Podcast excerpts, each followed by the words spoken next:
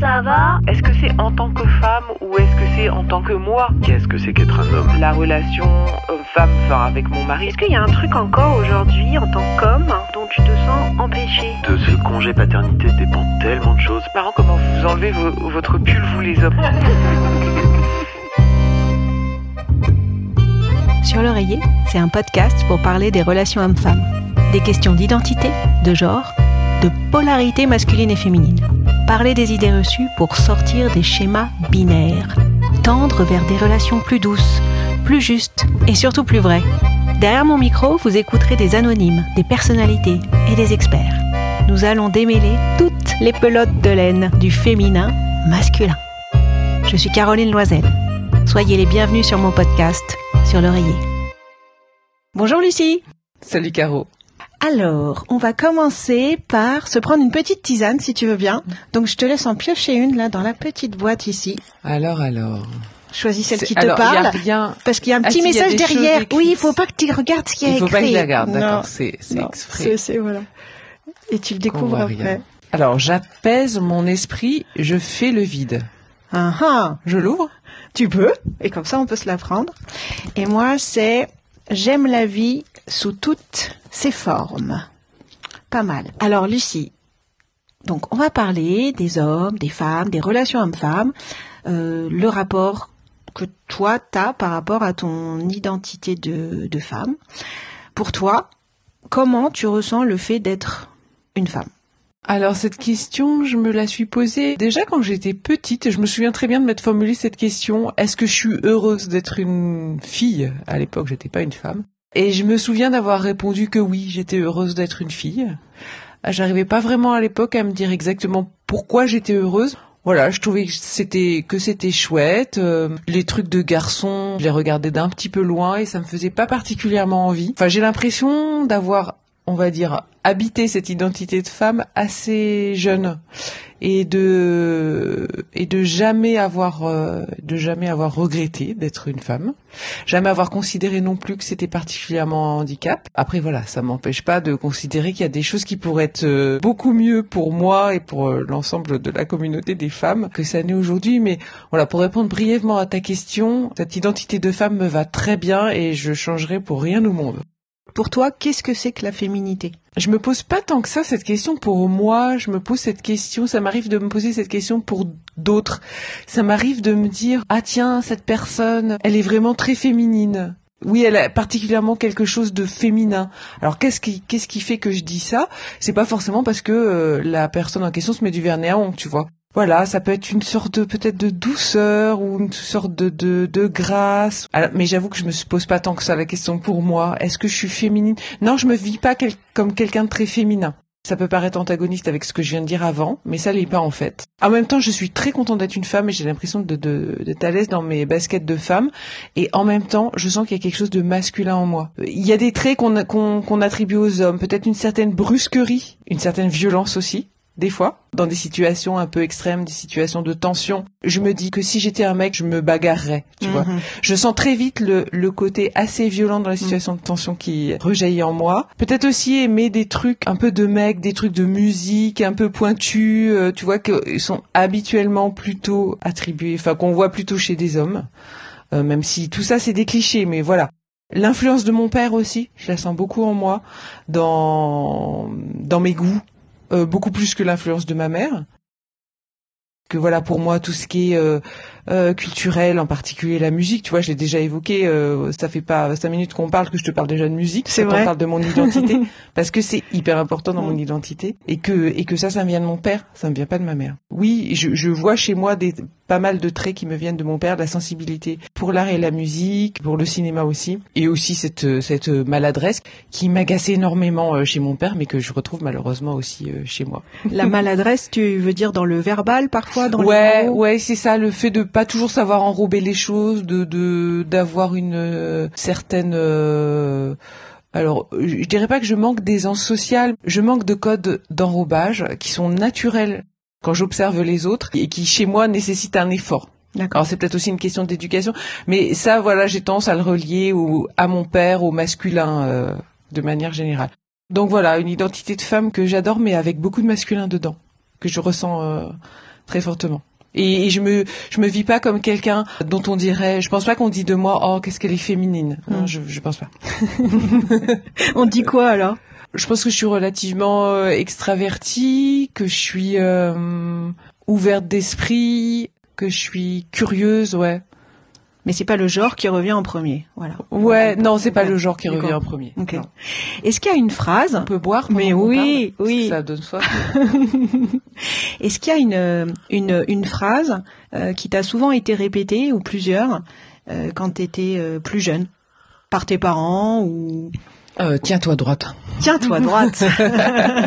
C'est la première chose qui me vient à l'esprit. Tiens-toi droite très, très souvent par ma mère parce que euh, voilà, je grandissais vite et rapidement je l'ai dépassé en taille. Voilà, maintenant je fais 1m75 et, et cette euh, cette croissance, ça s'est pas accompagnée d'une verticalité euh, terrible. C'est plutôt un affalement euh, d'ado et je pense qu'elle c'était c'était c'était quelque chose qu'elle supportait pas. Mais euh, je me vois maintenant le dire à mes filles hein. Même si enfin je trouve qu'elles ont moins le elles ont moins le problème que que j'avais. Mais oui, oui, tiens-toi droite. Et j'exécrais qu'elle me dise ça. Je, je n'en plus de ces tiens-toi droite. Et c'était fait de la gymnastique pour te redresser, euh, voilà, sans arrêt. Et donc j'ai pas supporté ça. Et maintenant, alors c'est Seb qui me dit, mon mari, tiens-toi droite. Et moi j'essaye de me tenir droit parce que je me rends compte que, bah, en fait, ça fait vraiment partie euh, de l'élégance qu'on peut avoir, euh, la posture, en fait. La posture. ouais. ça. Mm. Est-ce que tu le tu dis cette phrase aussi à ton garçon? Oui, oui, oui, je lui dis, oui, oui, tiens-toi droit. Oui, tout à fait. Bah, c'est plus- même plutôt à lui que je lui Plutôt dis. à lui. Mm. T'as des frères et sœurs T'as que des sœurs? J'ai que des sœurs, on est cinq filles. Ok. Mm. Et donc elles ont toutes eu cette remarque ou c'était particulièrement pour toi Euh, Non, je, non, non, elles ont pas toutes eu cette remarque. Non, non, je Mm. pense que c'était particulièrement pour moi. Enfin, il faudrait demander à mes sœurs après. euh, on n'est pas toujours les mieux placés pour dire Mm. comment ça se passait pour ses frères et sœurs, hein, parce qu'on a tous des ressentis très différents dans une même fratrie. Mais il me semble l'avoir entendu, oui, pour mes sœurs, mais euh, mais c'était surtout moi. Et ton père, est-ce qu'il y a une une phrase clé qui te répétait euh, souvent? Ou c'est quoi sa phrase clé, son, son mantra qui, qui t'a accompagné? Ouais, alors mon père, c'était pas tellement, c'était moins personnel, c'était plus des choses du genre. euh, Ah si, alors un truc qui, qui me disait et qui, qui m'a, qui vraiment euh, peiné. Et tu, et c'est, et tu vas, ça va te faire rire. Ça, je- ça va vraiment te faire rire. J'ai, ma pauvre Marianne, t'es vraiment pas sportive. Ah oui, il te disait ça. Oui. Bon, Et- étonnant, effectivement. Et du coup, et du coup, je me suis et, et je l'ai cru en fait pendant des années que je que je que j'avais très peu de conditions physiques et tout ça. Enfin, en vérité, je pense que j'ai pas des prédispositions sportives euh, incroyables, euh, mais mais euh, assez bizarrement, euh, j'ai développé un goût pour l'effort physique en fait, qui fait que tu vois maintenant à 50 ans, je fais des, du du sport, de l'acti- de la muscu, enfin voilà, de la gym, je sais pas comment on appelle ça, du renforcement musculaire euh, tous les jours devenu euh, indispensable vraiment pour moi, en particulier avec le confinement. Donc tu vois de cette euh, de ce, ce truc qui pouvait me condamner, t'es vraiment pas sportive. Tu vois, j'en ai fait un truc. Enfin, j'ai des vraiment, je suis contente parce que j'ai réussi vraiment à dépasser ça. Et euh, je fais aucune performance, tu vois. Même encore récemment, quand je courais, je courais très peu vite et tout ça, mais avec une régularité euh, irréprochable. C'est-à-dire que je ne loupais jamais euh, un entraînement. Donc voilà, j'ai dépassé ce truc sportif. Donc t'as, toi, t'as pas eu de phrase comme euh, euh, fais plaisir. euh, euh, alors t'as eu le tiens-toi bien. Sois gentil ou des Ouais, ou ça. sois gentil. Ça, tu l'as Non, pas trop. pas trop. Très non, bien. non. Non, non, pas trop euh, concernant euh, l'attitude à avoir en société. euh, en fait, alors mon père n'avait aucune éducation, euh, indication, tu vois, j'ai dit éducation. pas d'indication sur comment se comporter en société. Tu sais, euh, voilà, j'ai l'impression que les hommes, c'est c'est moins leur euh, leur terrain de jeu, on va dire. En tout cas, pas le sien. Même s'il avait beaucoup de, de, de relations euh, sociales, il sortait pas mal. Il avait un groupe d'amis assez. euh, il a toujours d'ailleurs. Ma mère, on vivait un peu reclus euh, de, de, de son côté à elle, donc euh, pas trop de pas trop d'indications sur comment se comporter en société. Euh, par contre, bah, alors beaucoup d'indications sur comment se comporter avec les garçons. Ah, Ah, voilà, grand sujet. elle avait là, elle avait tout un livre. Ah oui, oui, oui. Une oui. méthode, une méthode. Ah oui, oui. Alors, alors attention, mais c'est plutôt des oui des règles de conduite. Donc ça commençait par, alors évidemment, ne pas coucher le premier soir. Donc ça c'était la base. C'était la base. Surtout parce que sinon, si tu couchais le premier soir, euh, le garçon ne t'aimerait pas. Jamais. Il allait te jeter. Jamais. Ouais. Il se trouve que Sébastien, avec qui je suis depuis 30 ans, je couche avec lui le premier soir. voilà. Ça, c'est dit. Et, et, et ça, c'était, c'est une chose que j'ai essayé de surtout pas reproduire avec mes filles, en leur disant, moi, j'ai pas de mode d'emploi à vous donner, mais j'ai une chose importante à vous dire, c'est ne fais jamais rien dont tu n'aies pas envie. C'est, pas évident, ça tient en quelques mots, Mm. mais c'est pas si évident que ça. Mm. Voilà, donc après, c'était, euh, faut euh, euh, donner envie aux garçons sans répondre euh, à leurs demandes pour les faire lanterner. Et c'est, tu vois, en les faisant lanterner, en leur faisant miroiter, euh, c'est comme ça que on va, on va les retenir. Comme si, en fait, euh, le fait de la relation sexuelle allait être la fin de tout et le lieu d'une, le moment d'une déception, tu vois, pour eux, qui, euh, euh, en fin de compte, ils allaient euh, finalement passer à, à une autre fille. Donc, si on voulait les garder, il fallait retarder le plus possible euh, ce moment-là. Quand j'y pense, les, les valeurs que ça véhicule, c'est quand même, euh, c'est quand même euh, assez euh, chelou, on peut dire. C'était différent. C'est différent en Ouais, tous les cas. Euh, le premier pas, euh, elle avait un conseil aussi sur euh, qui doit faire le, le premier Ah pas. bah, évidemment, pas toi. Évidemment, pas toi, ma fille. Voilà, à ce moment-là, ça, c'était très clair. Ah oui, tu l'avais bien clair. compris. Ah oui, oui. Si toi, t'as envie de quelqu'un, tu, tu, tu, Ah non, tu dois, tu dois. tu dois minauder, mais en retrait. Exactement. Ça Exactement. tu, tu, dois- tu dois te faire désirer, mais surtout pas montrer que toi tu, tu, tu désires le garçon. Ça c'est sûr. Voilà euh, des conseils sur euh, comment il fallait se coiffer, comment il fallait se maquiller. euh, oui, l'attitude à avoir au premier rendez-vous. euh, euh, Est-ce que tu penses qu'elle dirait aujourd'hui la même chose à tes filles? Alors, faudrait demander à ma fille, euh, la cadette là euh, que t'as que t'as que t'as croisée en arrivant. Euh, je suis pas sûre. Elle a eu une conversation avec elle l'autre jour. euh, ma mère devait faire sa promenade. On était partis en visite et donc il y avait plus que ma fille cadette. Et donc elles sont allées se promener toutes les deux. Elles ont marché pendant une heure. Et je sais que ma mère lui a parlé de ce type de sujet là. Après, qu'est-ce qu'elle lui a dit? Je sais pas exactement. J'ai pas voulu tirer les verres du nez de ma fille, bien que j'étais un petit peu voilà. Mais je pense qu'elle est suffisamment mature pour prendre les choses avec euh, avec distance. Mm. Clémence, elle a pas 12 ans non plus, tu vois. À 17 ans, elle peut euh, interpréter ce que lui dit la grand-mère avec plus de, de distance. Euh, je suis pas sûre. Je suis pas sûre. Je sais pas. Je, vais- Je suis pas sûre qu'elle ait beaucoup il va falloir que j'interroge ta mère et ta cadette. Voilà.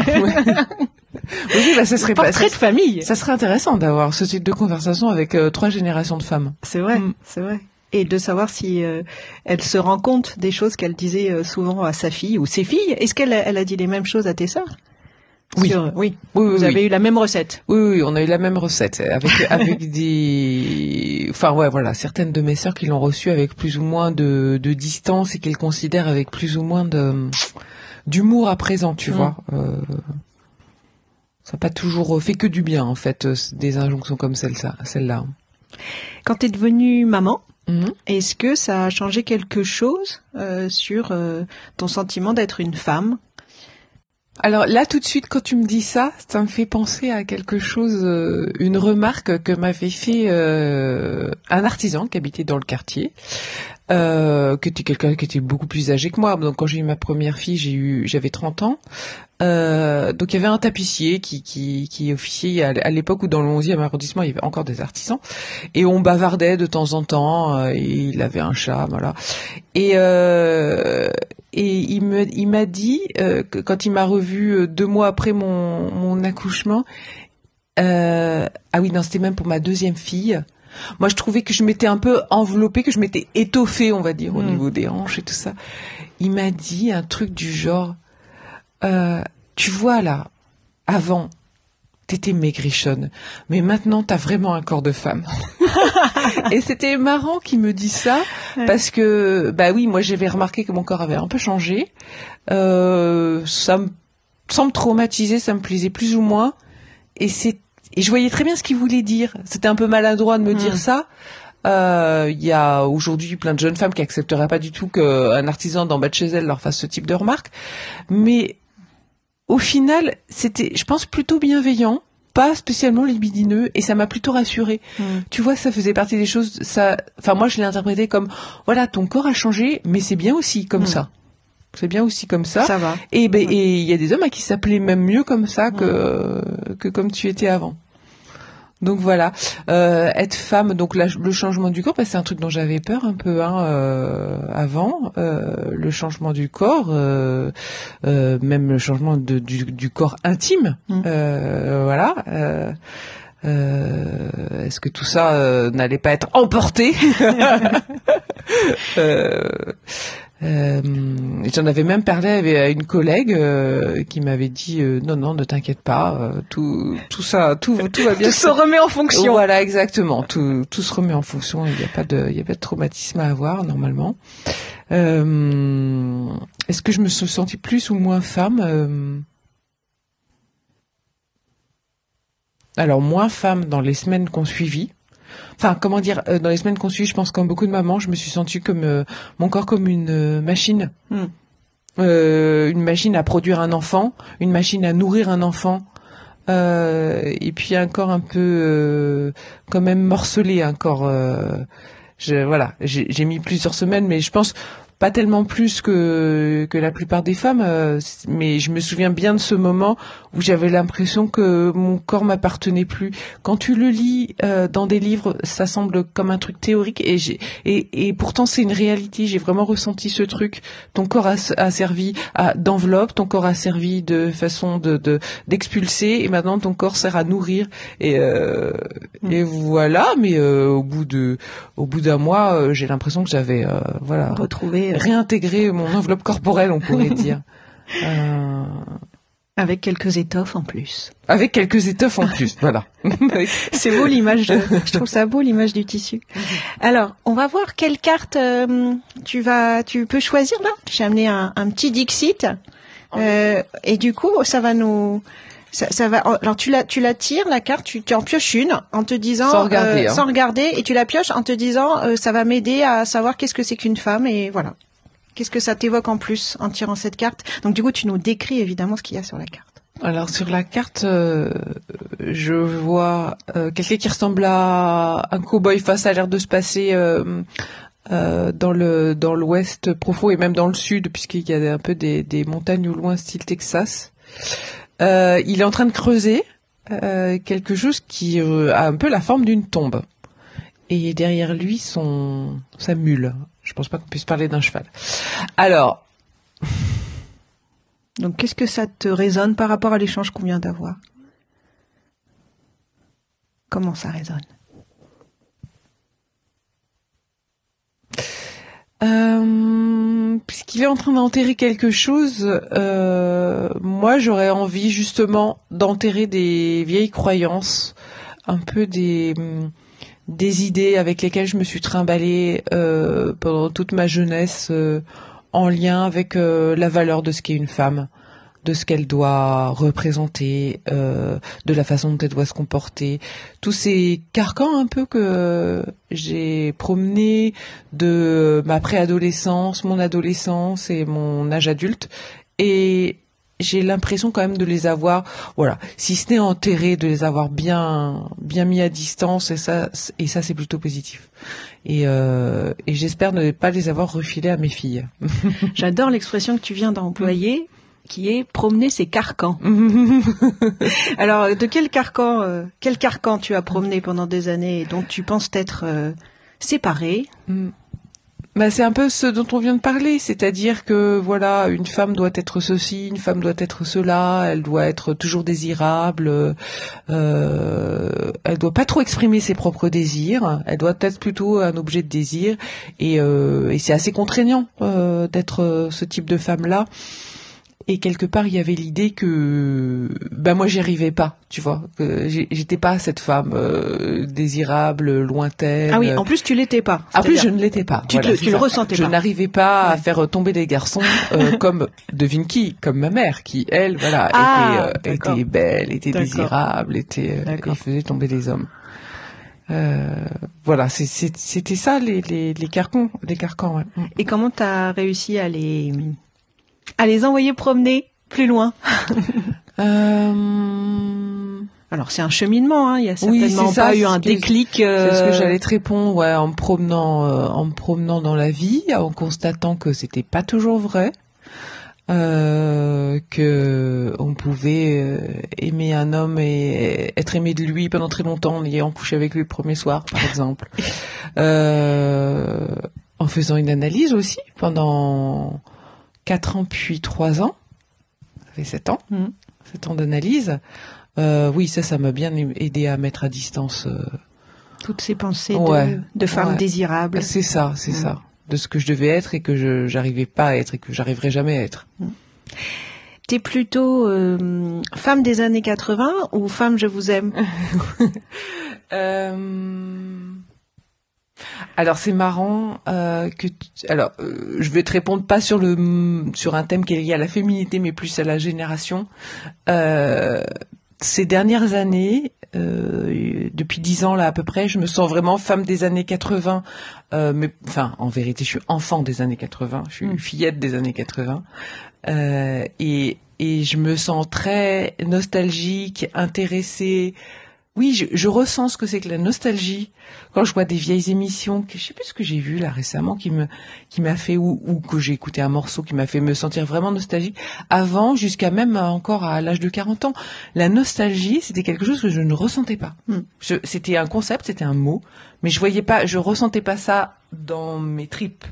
Et maintenant, je je le ressens et donc en particulier pour ce qui est des années 80 qui sont vraiment les années de de mon enfance, de de ouais, de de mon collège. Voilà, donc euh, femme fillette des années 80, Fillette des années voilà comment je 80. le sens. On va refaire la chanson. si t'avais une baguette magique et que tu devais changer une chose dans la pelote des relations homme-femme, qu'est-ce que tu changerais, que ce soit côté homme, côté femme ou côté des deux? Bah, j'ai envie de parler, ça répond pas forcément à la question de ce que j'aurais envie de changer, ou peut-être ça y répond, je sais pas. Euh, j'ai envie de parler de l'étrangeté que c'est pour une qu'un homme est pour une femme. Et en même temps, je trouve ça vraiment fascinant. Et ça, j'ai pas envie de le changer. C'est-à-dire que je me rends compte euh, en avançant dans la vie, et c'est un constat que j'ai fait même quand j'avais 20 ans, que euh, l'homme, c'est vraiment cet autre mystérieux. Alors peut-être encore plus pour moi qui viens d'une famille où il y a que des filles. Mm. Euh, avec une mère très présente, je crois qu'on l'aura compris. Euh, voilà, entourée de, entourée de, de, de petites sœurs puisque j'étais l'aînée. Donc un monde très féminin. Et donc pour moi, l'homme est vraiment plein de mystères et d'étrangetés et je comprends pas toujours trop bien comment il marche. Je pense qu'un homme dirait exactement la même chose des femmes. Hein. Et, et, et je trouve ce, ce mystère extrêmement euh, opaque et en même temps incroyablement séduisant. Le fait que je comprenne pas tout comment il marche. Rien que, tu vois, par exemple, l'autre jour, je disais à Sébastien, c'est marrant comment vous enlevez vo- votre pull, vous les hommes. Vous vous enlevez pas les pulls de la même manière que Oui, nous. T'as c'est remarqué vrai. C'est Ils- vrai. Ils tirent par le col. C'est vrai. Je trouve ça fondant. C'est vrai, il tire par le col, Euh, t'as raison. Tu fais pas ça, toi Non Non Ah bah Tu non, moi j'enlève à partir de la en taille. En bas, voilà. Ah oui, tiens, c'est vrai. Et, et ça loupe pas, mon fils le, le, le fait comme son père. Et ben ça, je trouve ça hyper émouvant, leur façon. Je trouve ça, je sais pas, et voire sexy. Même. Ouais. Et ben c'est ces petits gestes, ces petites choses, toutes ces choses qui sont différentes de nous. Je les trouve, euh, voilà, je les trouve euh, mystérieuses et géniales. Et je voudrais surtout pas que ça s'arrête d'être euh, mystérieux, incompréhensible euh, et séduisant. Alors qu'est-ce que je voudrais changer?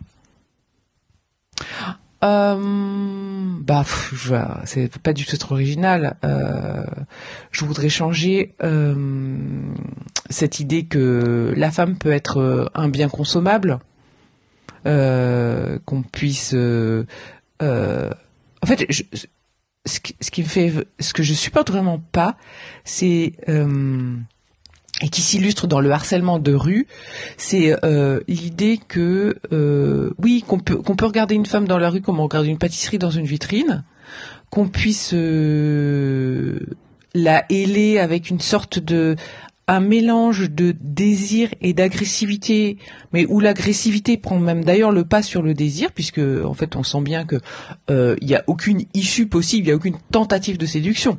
Euh, derrière ces, ces appels à avoir des relations sexuelles comme ça de manière aussi frontale, euh, euh, c'est évidemment sans aucune issue, mais c'est plutôt une façon de rabaisser en fin de compte.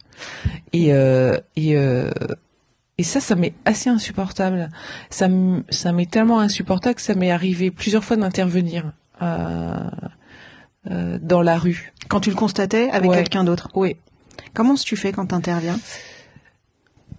Alors, euh, je fais pas très bien, je pense, parce que c'est assez émotionnel pour moi Mm. et euh, je suis un peu sur le mode de l'agressivité. Ça m'est arrivé une fois dans le métro d'intervenir en disant non mais ça va pas de, de parler comme ça. Si on parlait comme ça à votre sœur ou à votre maman, qu'est-ce que qu'est-ce que vous diriez vous? Et que quelqu'un surenchérisse derrière moi en disant mais c'est vrai. euh, parce que c'était un- quelqu'un qui avait vraiment abusé, c'est-à-dire que il suivait la femme en l'invectivant. Euh, De façon répétée. C'est ça. Il il l'a su et, et- et hyper fort en plus. Euh, donc ça m'a vraiment, ça m'a vraiment frappé. Euh, voilà. Après, je, je trouve qu'il y en a moins quand même. Mm. En fait, il y en a toujours, mais ça se fait plus discret. Ça va, Mm. ça, va moins être euh, des insultes, des invectives. euh, voilà. Mais enfin, ça vraiment, c'est une chose que j'aimerais changer. Il y a Solène Thomas, euh, je ne sais pas si tu la connais, mais sinon je te- je t'inviterai à, à la suivre. Elle disait récemment que euh, une de ses euh, envies, euh, missions qu'elle se donnait, ça serait de démoder le patriarcat. Qu'est-ce Mhm. que tu penses de cette expression? Mais je pense que c'est un peu en train de se produire. Euh, que tout ce qui ressort du patriarcat euh, apparaisse comme quelque chose de ringard en fin de compte. Euh, c'est un peu ce qui est en train de se produire.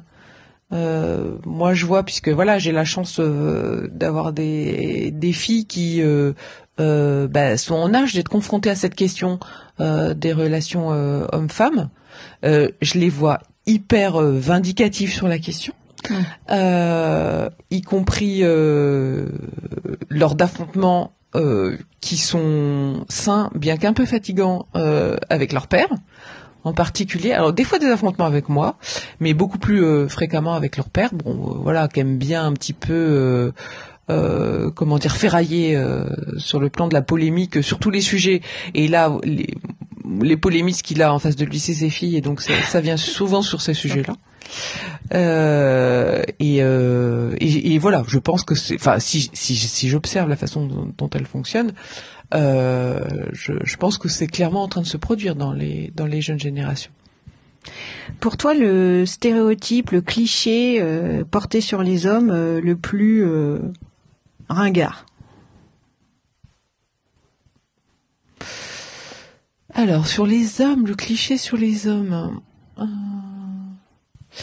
c'est- Alors je vais te répondre à côté. Le cliché porté sur les femmes qui m'énerve le plus. Euh, les femmes euh, sont multitâches. Je ne supporte pas cette remarque et je l'entends. euh, je crois qu'il n'y a pas une semaine sans que j'entende cette remarque, y compris, même très souvent dite par des femmes pensant dire une remarque féministe d'ailleurs. hein. En fait, dire des femmes qu'elles sont multitâches, déjà, c'est dire que le cerveau des femmes fonctionne différemment de celui des hommes. Donc déjà, à la base, je trouve ça quand même assez suspect. Et ensuite, euh, c'est une espèce de de, laisser passer pour euh, attribuer aux femmes le rôle de faire plein de trucs à la fois. Elles peuvent avoir un boulot, euh, allaiter leur bébé, euh, préparer le repas, euh, faire le ménage et organiser les prochaines vacances puisqu'elles sont multitâches. C'est pas un problème. Tandis que le mec, lui, va se concentrer complètement sur des vraies tâches sérieuses, comme par exemple le développement de sa carrière ou suivre un match de foot. Et Voilà. une seule tâche. Et une fois. seule tâche.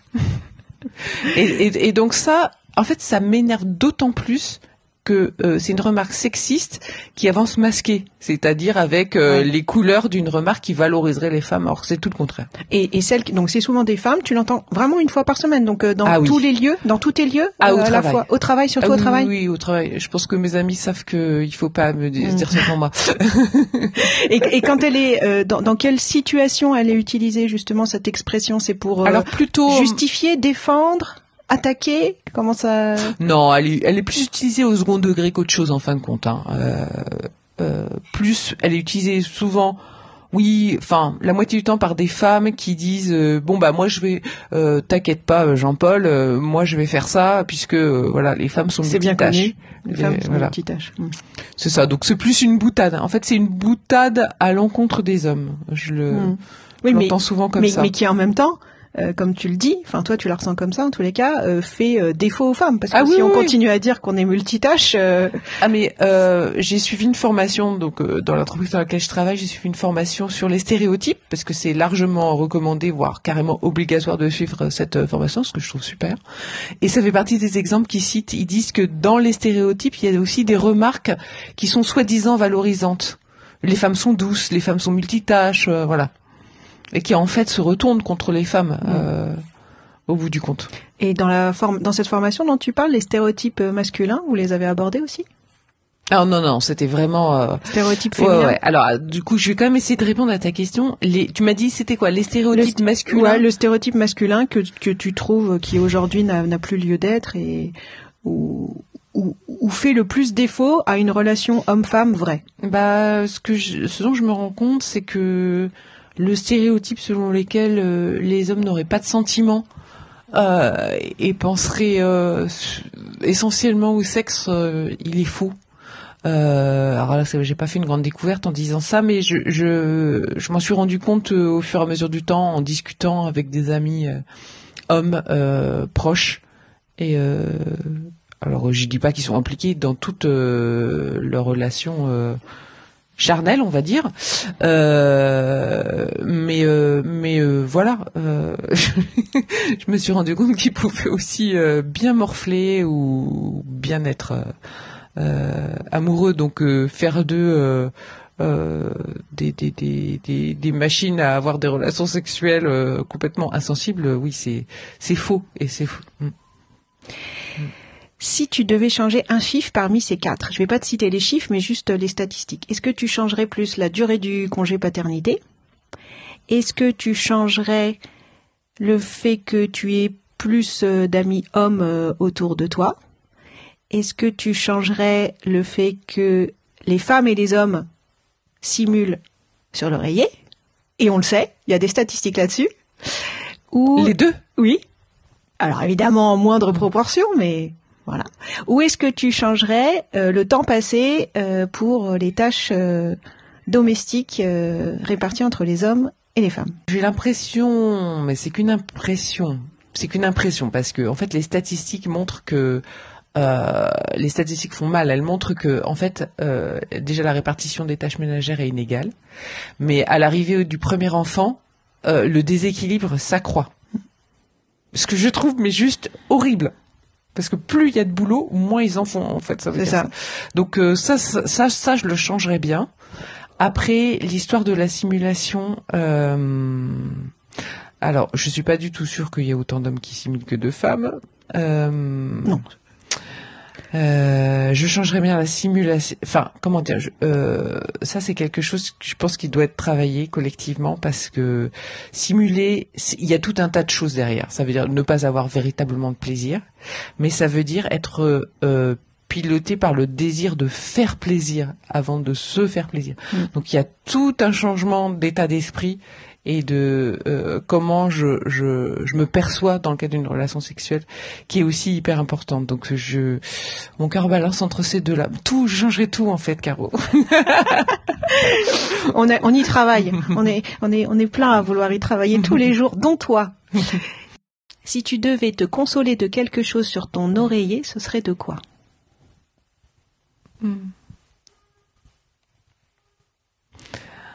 Euh, le pre- la première chose qui m'est venue à l'esprit, là, c'est un peu psychanalytique, mais c'est, euh, je voudrais me consoler de, de, de, de mon enfance. Voilà. Et euh, au-delà de l'oreiller, si on élargit euh, et si on prend l'oreiller comme un symbole de la de la relation, je pense que euh, la relation euh, homme-femme, enfin avec mon mari, m'a m'a permis de me consoler de un peu des blessures de mon enfance, ouais, ouais, c'est ça, à me faire euh, reprendre de, euh, enfin gagner de l'estime de moi, de, euh, ouais, c'est ça, de la confiance. Voilà, me, me consoler de de- d'un petit déficit, voire d'un gros déficit de confiance en moi qui était qui était lié à mon enfance. Est-ce qu'il y a encore quelque chose en tant que femme dont tu te sens empêchée aujourd'hui? Euh... Ouais, plein de choses. euh, plein de choses. Est-ce que c'est en tant que femme ou est-ce que c'est en tant que moi? Oui. Euh, Tu vois. Pas C'est très difficile de faire la différence Tout entre fait, les deux. Tout à fait. Euh, parce que ce déficit de confiance en soi, c'est vrai qu'il vient aussi peut-être en partie, il vient de mon histoire et il vient du, et c'est indissociable du fait que je sois une fille euh, et aujourd'hui une femme. Euh, C'était quoi la question déjà? De quoi te sens-tu empêchée aujourd'hui? Ah oui. En tant que femme ou en tant que toi? Non, mais en tant que moi, euh, je me sens empêchée euh, de faire des choses euh, euh, du style euh, quitter mon boulot, euh, monter une entreprise, euh, prendre des décisions dans ce dans ce style-là. Oui, je me sens complètement euh, euh, empêchée de ça. Est-ce que c'est en tant que femme? Je suis pas sûre. ouais. De quoi te sens-tu empêchée, Lucie? Par rapport à monter sa propre entreprise, prendre des initiatives qui, qui impliquent de sortir de la matrice euh, chaude et ronronnante d'une grande entreprise, avoir suffisamment confiance en moi pour, euh, alors c'est plus trop d'actualité avec l'état de mes genoux, mais euh, entreprendre un entraînement pour faire un marathon, tu vois, ce genre de choses, se lancer des défis un peu, euh, un peu d'envergure, euh, j'ose pas. J'ai l'impression que ça, je Oui, vais pas y arriver, euh, Ouais. voilà. Mais Tu en penses que temps, tu vas je- pas y arriver, donc du coup, tu Ouais. vas pas? Et du coup, j'y vais pas. Ouais, j'ai peur de me casser la gueule. Voilà. Après, pour relier ça au thème de de la féminité, est-ce que si j'étais un garçon, j'oserais le faire? Est-ce que les garçons autour de moi osent tous le faire? Non. On a parlé euh, de ta relation avec euh, ton chéri.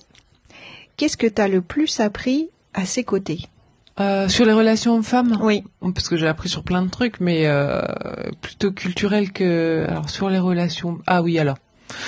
Alors euh, ça marche avec lui, je sais pas si ça marche avec tout le monde. Euh, j'ai appris que ça sert à rien du tout de, de s'énerver et de s'engueuler pour essayer d'obtenir quelque chose de lui. Alors c'est même ça, ça produit l'effet inverse. En fait, euh, les choses qui ont progressé euh, dans notre couple, elles ont progressé parce que ça allait bien entre nous, pas parce que je me suis énervée ou parce que j'ai formulé des menaces. Euh, ça, ça n'a jamais marché. Après, c'est pas toujours facile hein, de se dire euh, bon bah j'attends euh, le moment où il sera suffisamment bien euh, prêt euh, et où tout ça va se mettre en place comme moi je le je l'entends. Voilà, j'ai appris sur tout ça. Qu'est-ce que vous avez, tu penses, déconstruit entre vous deux? En, en mythe, en croyance sur l'un, sur l'autre. Je pense que quand on s'est connus, on s'est connus assez jeunes, on avait à peine 20 ans, euh, on était plein de certitudes, euh, enfin surtout lui, hein, de, euh, voilà, il savait euh, tout sur tout, il avait des avis très euh, très marqués. Maintenant, euh, je trouve que l'expérience l'a rendu un petit peu plus nuancé. Voilà, est-ce qu'on a déconstruit des mythes ou des c'est des petites avancées, tu vois, sur notre façon de, de fonctionner au quotidien. Je suis pas sûre qu'on ait ouais déconstruit des grands mythes. Sur la répartition des tâches dont on parlait tout à l'heure Bah ça, ça, ça, ça s'est considérablement amélioré avec le temps. Alors euh, malheureusement, je faisais partie des statistiques au- à la naissance des enfants où je me suis récupéré plus de boulot qu'avant. Je me suis récupéré tellement de boulot que je le dis souvent ça, mais c'est c'est un souvenir qui me marque. Des fois, je, je avant d'ouvrir la porte de ma maison en rentrant du travail le soir, j'avais comme un sentiment de découragement qui s'abattait sur moi devant tout ce qui m'attendait encore après ma journée de boulot et, et, et j'aurais presque fui en sens inverse quoi. Tellement je ça me semblait insurmontable. Heureusement maintenant, enfin heureusement, heureusement et non, j'y retournerai bien malgré tout avec des petits enfants. Mais maintenant les enfants ont grandi et je trouve que les, les tâches se sont réparties de manière beaucoup plus, euh, beaucoup plus harmonieuse. Alors qu'est-ce qu'a fait ça? Je ne sais pas. Mais ça s'est fait quand même, même quand Mais ils étaient encore petits? De... Donc Non, petit, euh, c'était compliqué. Ouais, plus récemment. Ouais. À partir de quel âge tu dirais que ça se... À partir de, alors euh, on va parler de l'âge du dernier, euh, à partir de 8 ans. Hmm. À partir de ses 8 ans, mais euh, à ce moment-là, tu vois, la, la grande avait déjà 16 ans. Donc oui, il y a, il y a du coup pas mal d'années de pas mal d'années de, de galère pour en arriver là, mais j'aurais jamais pensé que ça puisse euh, s'améliorer. J'ai une vision des choses qui est que les choses qui sont mal emmanchées ne vont faire que se dégrader avec l'âge, que les gens ne s'améliorent pas, ils font plutôt, ils vont plutôt s'empirer qu'autre chose. Et en fait là, non. Bah voilà. Mais je sais pas bien pourquoi. T'es à la conquête de quoi en ce moment? Je suis à la conquête de mon corps, je dirais. J'ai dit tout à l'heure, je fais beaucoup de sport. J'essaye de d'avoir une courbe qui compense l'autre. C'est-à-dire que là, je viens d'avoir 50 ans, la ménopause est enclenchée, je vois mon corps qui change. J'ai aussi, euh, voilà, eu un cancer du sein, une, une opération. Ça aussi, ça fait un petit peu changer le corps. Même si j'ai pas eu d'ablation, hein, donc je pense que je peux pas parler comme euh, une femme à qui ce serait arrivé. Donc voilà, donc cette espèce de courbe qui, on va dire pour schématiser, est plutôt descendante.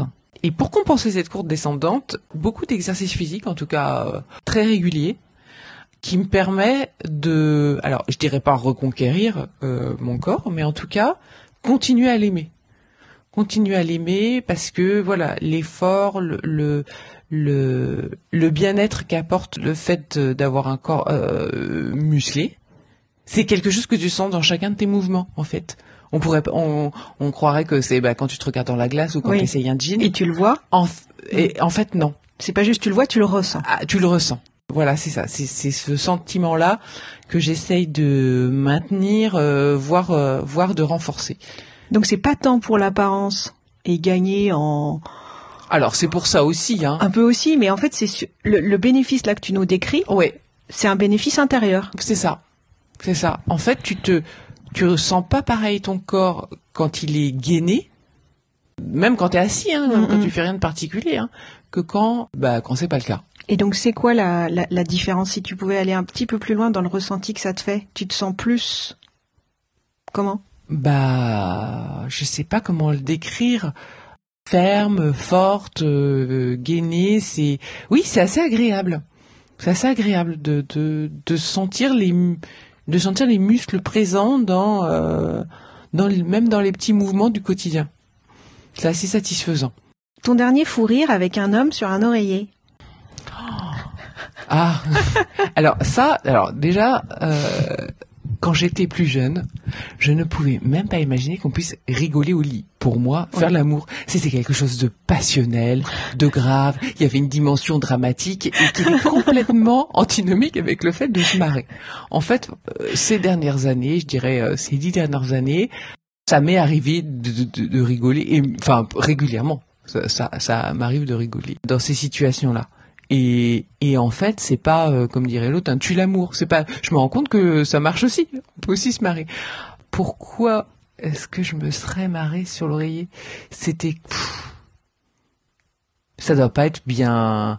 Alors fou rire, faut. Les fous rires, c'est rare, hein, les vrais fous rires. Tout à fait. Euh, tu vois, si tu me demandais mon dernier fou rire, Indépendamment d'un oreiller. on est quel jour? On est vendredi. Peut-être mercredi soir, j'ai eu un début de fou rire. On était euh, à un concert de musique classique à la Philharmonie et le chef d'orchestre était tellement passionné et dans des grands mouvements qu'on on s'est regardé et on a quand même eu un début de fou rire. Parce que un fou rire, voilà, c'est ça que en fait le fou rire, ça implique que euh, il y a comme une contrainte, c'est-à-dire que c'était dans une situation où c'est pas bienvenu de rire. Oui.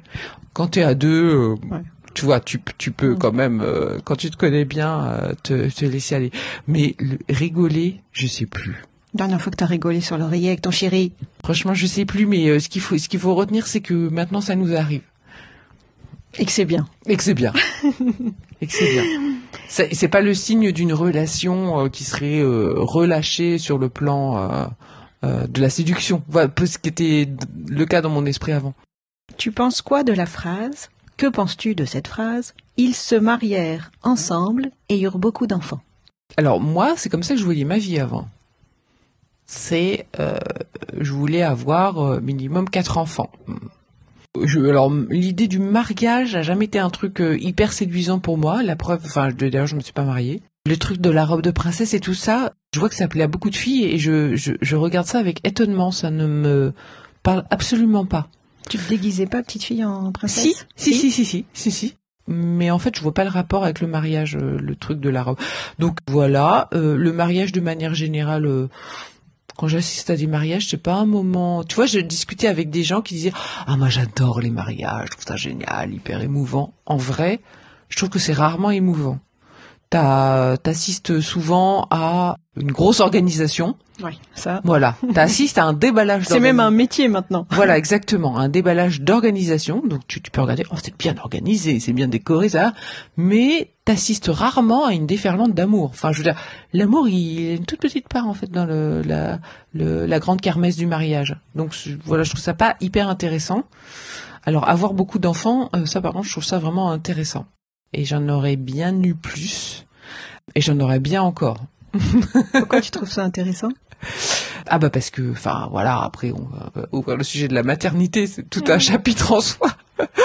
mais voilà, enfin je sais pas euh, dire des mots qui soient pas des banalités sur le sujet, mais mais oui c'est les c'est les grandes expériences de ma vie et toutes les toute cette période qu'on a désormais bel et bien quitté le plus jeune d'entre mes enfants ayant maintenant 13 ans et officiellement donc un teenager on a quitté l'âge de, de on a quitté la petite enfance, enfin l'enfance presque maintenant, a quitté notre foyer. Et ça, je, je, je considère ce départ avec euh, beaucoup de regrets. Donc, je aussi, c'est ce qu'a fait ma mère d'ailleurs. Elle a fait beaucoup d'enfants parce qu'elle adorait être enceinte, je pense, et qu'elle adorait, euh, voilà, être entourée, être toujours entourée de, de jeunes enfants.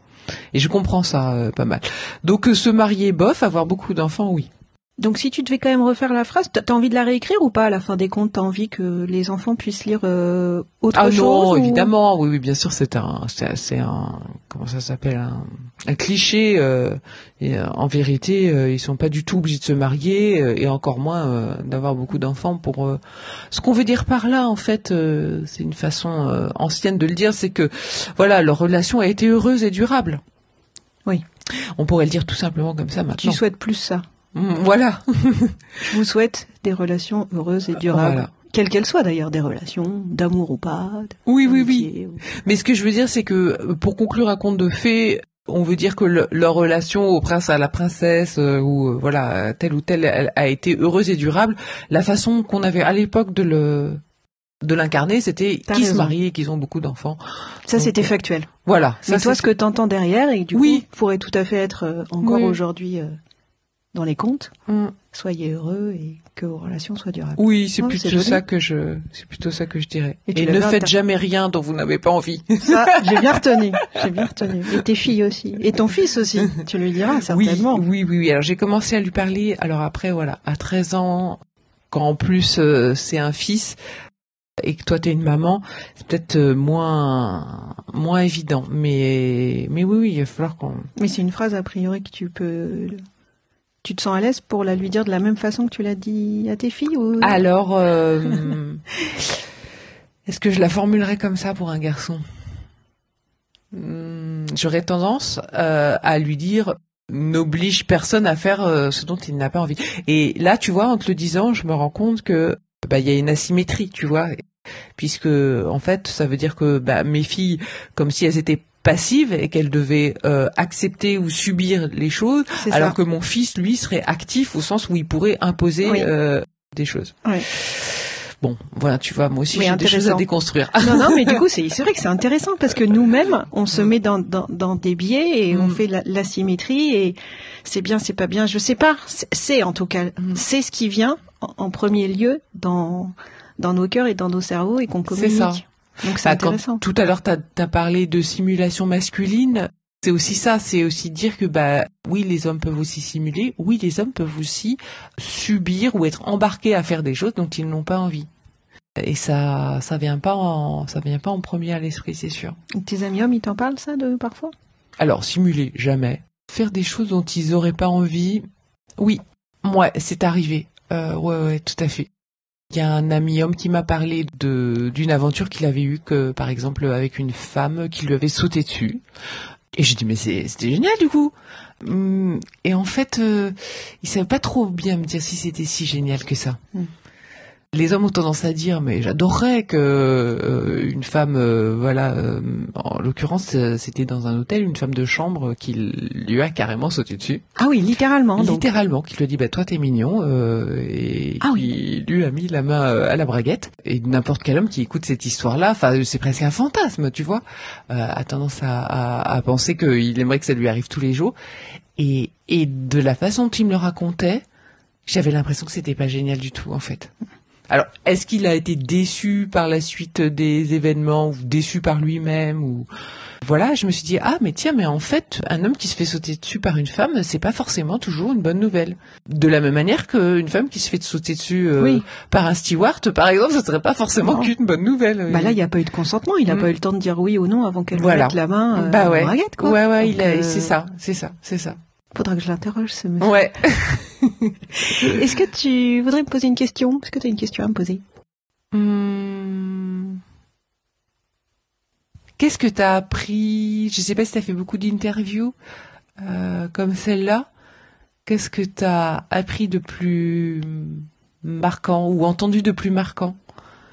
Dans les interviews que t'as faites bah, Je crois que ce qui m'a le plus touché récemment, c'est un homme de plus de 50 ans qui est allé voir euh, Les Jeunes Amants euh, au cinéma. Ça l'a beaucoup ému, ce film. Et il m'a avoué qu'en sortant, pendant le film, il avait envie de pleurer, mais il se retenait. En sortant, il, a envie, il avait envie de pleurer. Et là, du coup, c'est vraiment sorti. Mhm, Du mhm, coup, il a mis sa casquette, il a mis sa, son pull euh, avec sa capuche, il s'est caché.